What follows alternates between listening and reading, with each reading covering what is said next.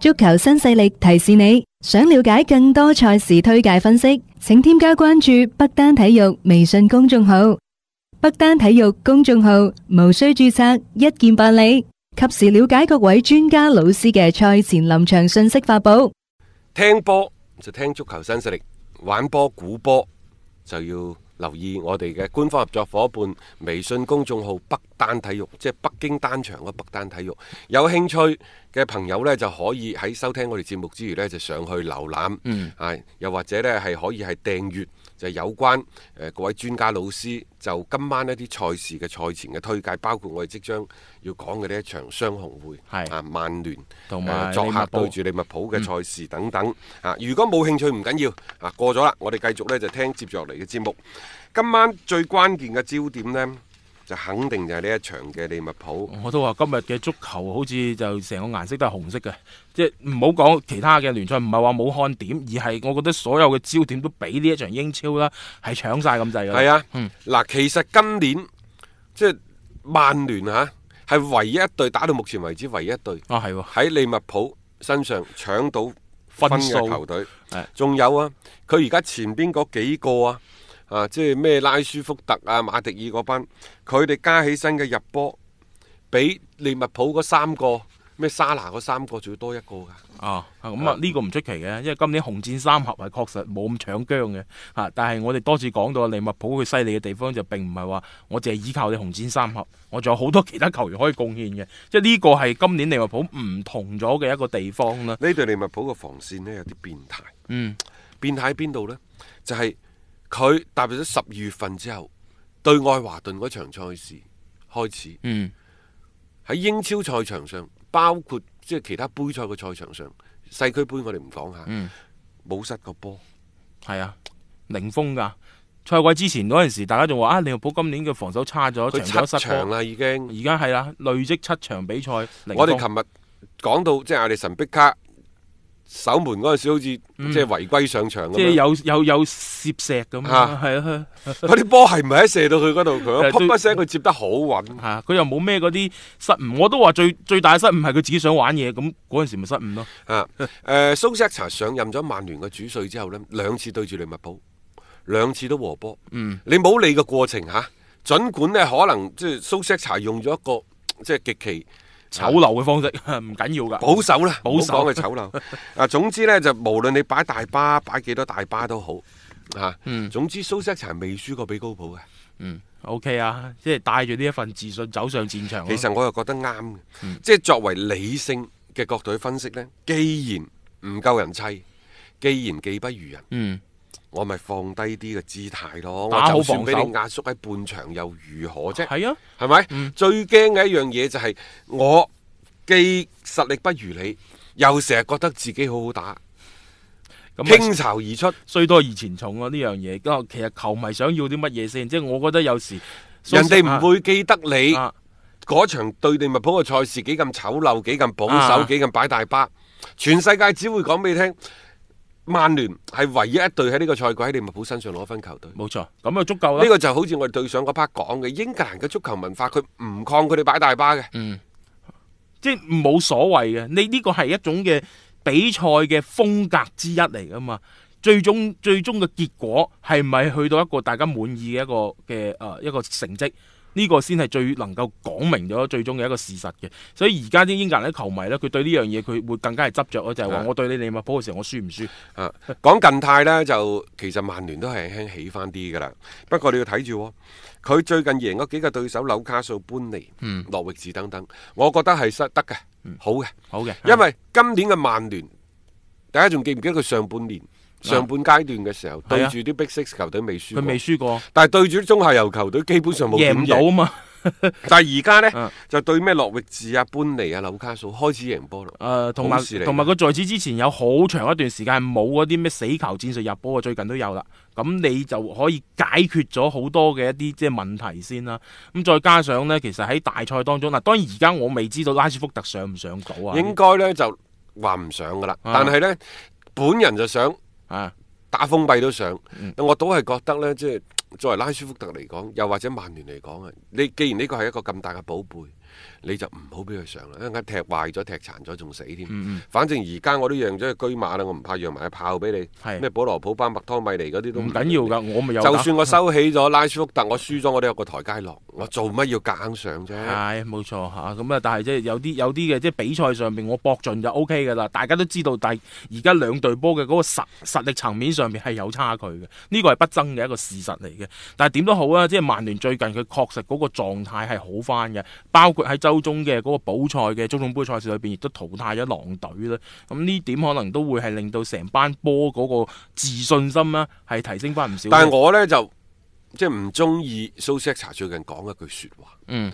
佢話：我哋絕對唔會好似利物浦咁三十年無冠。其實有時啲嘢啊，真係好似魔咒咁噶。有啲説話你放喺個心度就好，嗯。你咁樣講出嚟有時好罩忌嘅。系啊，因為老實講，佢真係十年河東，十年河西嘅咋呢樣係嘢。你點知下一個三十年無冠嘅係邊隊波？啊！你問下咩諾定咸森林、诶、啊維拉阿斯通維拉嗰啲，係係咪？嗯即係當初佢哋歐洲賽場廿文廿武嗰陣時，你曼聯都喺英格蘭甲組足球聯賽，即係嗰陣時係頂級聯賽嗯係嚇，啊係。中下游私運嘅啫喎。其實呢啲都係各領嗰啲係係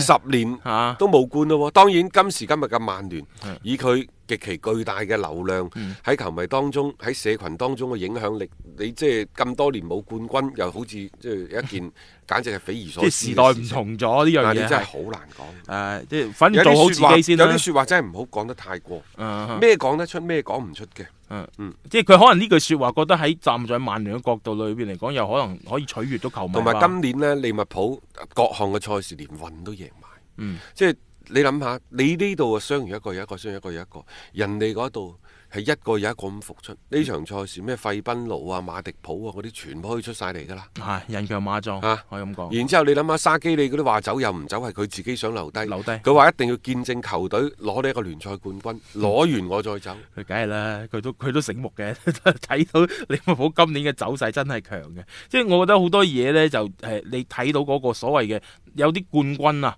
嗰種嘅氣勢出咗嚟嘅話呢，你確實係好難去擋嘅，同埋喺第一循環嘅時候嗰場和波啦，反而可能有時會造就到一定嘅壓力俾咗曼聯呢邊，大家覺得你曼聯得啊嘛，就係、唯一一隊能夠喺利物浦身上攞分嘅聯賽裏邊嘅球隊。咁大家可能會對曼聯嘅嗰個期望值呢係提升咗唔少嘅，但係大家唔好忽略到就係兩隊而家嘅嗰個實際嘅嗰個實力上面嘅一個差距，我覺得係比較大嘅。利物浦係更加需要喺呢一輪曼當曼城失分嘅情況底下，如果佢能夠踩住呢一個死敵嘅嗰個背脊。然後再攞三分，再擴大嗰個積分優勢，哇！嗰種氣勢你就真係更加冇得擋啊！曼聯呢就誒任命咗新嘅隊長喎，馬古尼，馬古尼。嗯啊，因為嗰度艾雪利楊格呢已經正式加盟咗國誒國際際米米蘭蘭啦嗯嗯啊賣隊長，唔係一件好事。嗯啊， 真係噶嗯。馬古尼咁快擔任隊長，當然大家都認為佢係眾望所歸，冇得留低噶啦嚇。咁、嗯嗯但係係咪一個即係最合適嘅人選呢？尤其係半年時間，嗯，嗯暫時隊裏邊又好似冇咩其他即係更加好嘅迪基亞，我並唔係咁樣認為。嗯我覺得即係應該係喺任命幾個隊長嗰陣時，佢應該係第二或者係第三最位嘅隊長嗯，會好啲即。係唔係話第一個嗰個，係、嗯即係就等於雲迪克喺利物浦，嗯，即係你都要即即有個球會嘅啊過渡，啊球會嘅嗰啲大哥仲喺度，嗯佢有個過渡，即係呢個亦都係即係所謂嘅豪門排排坐，呢啲係需要嘅。牌子輪當背啊然嘛，啦，呢種排子論輩可能利物浦、軒達臣係係有咁樣嘅能力可以挺身而出嘅，但係你呢度可能即係曼聯，你包括大衛利加嗰啲，全部都自己一門子心思。嗯啊，然之後麥湯米尼嗰啲仲即係話反正就係急於年交紀班上啦，上幼。我就話嗯所以呢種交班有啲交得過過於急，仲有馬古尼係咪真係一個最頂級教位呢？能力就唔係噶啦，能能力就肯定唔係噶啦，而家英格蘭啲媒體呢，就話馬古尼嘅成就最多都係去到當初嘅布魯士，啊咁啊啊咁咁嗰班嘅啫係咯，最多都係即係咁咯，曼聯扎起初初之前係過渡嗰期。嗰期係就未去到呢，就堅尼嗰種級數，當然啦，作為隊長去到堅尼嗰種級數係可遇不可求嘅。嚇係堅尼係曼聯裏邊真係即係好難去撼動地位嘅一個隊長嚟嘅。咁但係馬古尼而家都起碼就肩負重任咯。因為英超嗰啲隊長呢，非常之重要，嗯，即係可能除咗主教練就會係到佢代佢，表住一個更衣室嘅權威。佢唔真係係關鍵係佢哋整個個文化、嗯一路落嚟英格蘭嗰度，佢認為即係上場個大頭大哥，啊，就佢喺係呢個場上就係呢個隊長。係佢佢係一個精神屬性嘅標誌性嘅人物嚟嘅，好、嗯因為英格蘭嗰啲之前唔講腳底噶嘛，講精神屬性噶嘛，佢踢足球同踢欖球差唔多噶嘛，啊所以你個隊長佢隊長代表喺住英超嗰球隊嗰度好重要。即係喺好似一隊波嘅風骨嘅一個，即係點講代表咁樣。幾年前我最記得我哋做節目嗰陣時，成日覺得利物浦冇冠軍氣質，嗯就因為我覺得軒達臣就唔係一個做隊長嘅人選，係只不過即係而家你會覺得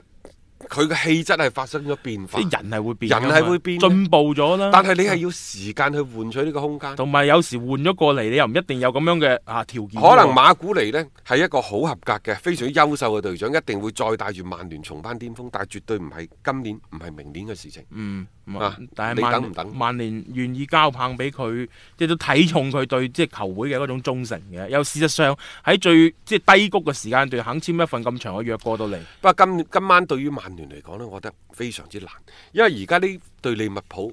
基本上冇咩太大嘅弱點，嗯而最關鍵嘅就係佢恐怖嘅精神屬性，嗰種永不放棄、永不言敗嘅屬性。佢既有呢，就係即係逆轉咩巴塞啊，誒誒、嗯呃包括即係上一場咁艱難嘅情況之下，贏住對熱刺都俾對方爭啲撳翻轉頭啊！即係佢太多太多嘅屬性，即係佢領前嘅時候，你想反佢。嗯，好就難難啦啊嗯，你領前嘅時候，佢想反上嚟呢，好似好容易又喎，相對係比較輕鬆係。仲有一樣嘢，就算係佢領前，你追翻轉頭呢，佢就算你俾到利物浦得嗰十零廿分鐘，佢都可以再冚翻轉頭。嗯，並且一比零、二比一，亦就係僅僅贏一隻波嗰啲，佢今年佔咗一半嗯㗎。佢而家係二十勝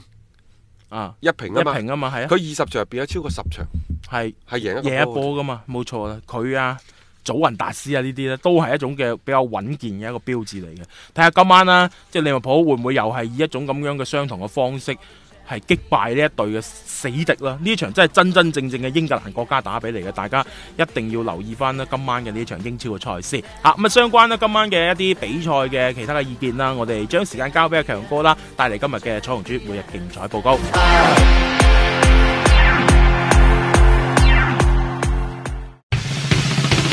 天天講競彩，日日有紅單。彩虹珠公眾號平台特約競彩講師李漢強，每日分享獨家觀點，更有進球數、波膽等精準猛料放送。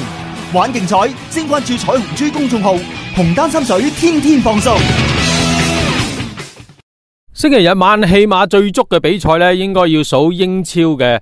利物浦對曼聯啊，誒、雙紅會啊，咁啊呢一場比賽呢，其實亦都可以算係英超新舊霸主嘅又一次權杖嘅一個交接班啊，咁啊或者呢，有啲新嘅年輕嘅球迷呢，誒、會將呢個曼城啊、車路士啊、阿仙奴啊呢啲球隊呢，亦都算作係英超曾經嘅霸主，但係作為一項呢，有佢有住悠久歷史嘅英格蘭頂級聯賽呢，呃誒、係應該從一八八九年算起啊。咁啊，聽到呢個年份呢，大家應該諗起咩慈禧太后啊、光緒皇帝嗰個年代啦。咁啊，當時呢，人哋已經搞緊呢個英格蘭甲級聯賽噶啦，咁一直持續到一九九二年，亦都話呢，足足一百年咁耐呢。誒、之後呢，從一九九三年呢，先至將呢項英格蘭嘅甲級聯賽呢改名為英超聯賽嘅啫。咁啊，到到本賽季呢，就應該係踢咗廿六個賽季嘅呢個英超聯賽啊。咁啊，加埋之前嘅甲級聯賽呢，一共係誒一百三十年嘅歷史啊。咁啊，當中呢，利物浦呢，一共奪得過十八次呢個頂級聯賽嘅冠軍。咁啊，當時呢個數量呢，係獨霸呢個英格蘭球壇啊，咁啊成為呢誒第一代嘅霸主。咁啊，直到呢個費格遜執教曼聯之後呢，誒二十年期間呢，誒幫助曼聯呢奪得過十次嘅英超冠軍。咁啊，一舉呢就超越利物浦呢，就以總數量二十次頂級聯賽冠軍呢個數字呢，係超越利物浦呢，成為呢個第二代嘅呢個英超霸主啊。咁啊，但係亦歷史嘅潮流咧，都係輪流坐莊噶啦。咁啊，成王變換大王旗啊，咁啊，擁有雄厚歷史底蘊嘅利物浦咧，係終於有機會咧，誒、喺今個賽季咧重新奪回霸主呢個地位啊。咁啊，今年呢，極有可能咧就攞到聯賽冠軍嘅。咁啊，所以咧我哋不妨將呢一場嘅比賽咧稱之為新舊霸主嘅又一次嘅權杖交接嘅一場比賽啊。诶唔理你接唔接受啊，呢、個就係事實嚟㗎啦。咁啊，以利物浦今年嘅一個勢頭呢，诶、對於呢一場咁重要嘅比賽呢，我暫時都係揾唔到诶佢哋唔贏波嘅一個理由啊。咁至於曼聯方面呢，當然亦都唔會輕易拱手相讓啦。咁但係有時候呢，你都當你確實係技不如人嘅時候呢，你無論幾唔情願都好啦，你都只能夠接受事實㗎啦。咁啊，今晚嘅比賽呢，诶、我真係睇好利物浦啦，可以贏到嘅。咁啊，至於贏幾多隻波喎，咁啊睇運氣啦咁樣樣。咁啊，周中呢，英足總呢有場補賽嘅，曼聯呢就诶、呃幾乎係排出晒所有嘅主力陣容㗎啦。咁啊，一比零小勝呢個狼隊呢，就晉級下一輪。咁啊，體能方面呢，可能稍稍蝕底少少。咁再加上呢，利物浦又有主場之利啦，咁樣樣優勢呢，確實係喺利物浦呢一邊嘅。各位聽眾，如果想要更多嘅比賽資訊同觀點呢，可以攞起手機添加彩虹豬公眾號嚟接收嘅。彩係彩票嘅彩，紅係紅當當嘅紅，豬係豬籠入水嘅豬。彩虹豬公眾號一定係好嘢俾到你啊！多謝大家關注㗎。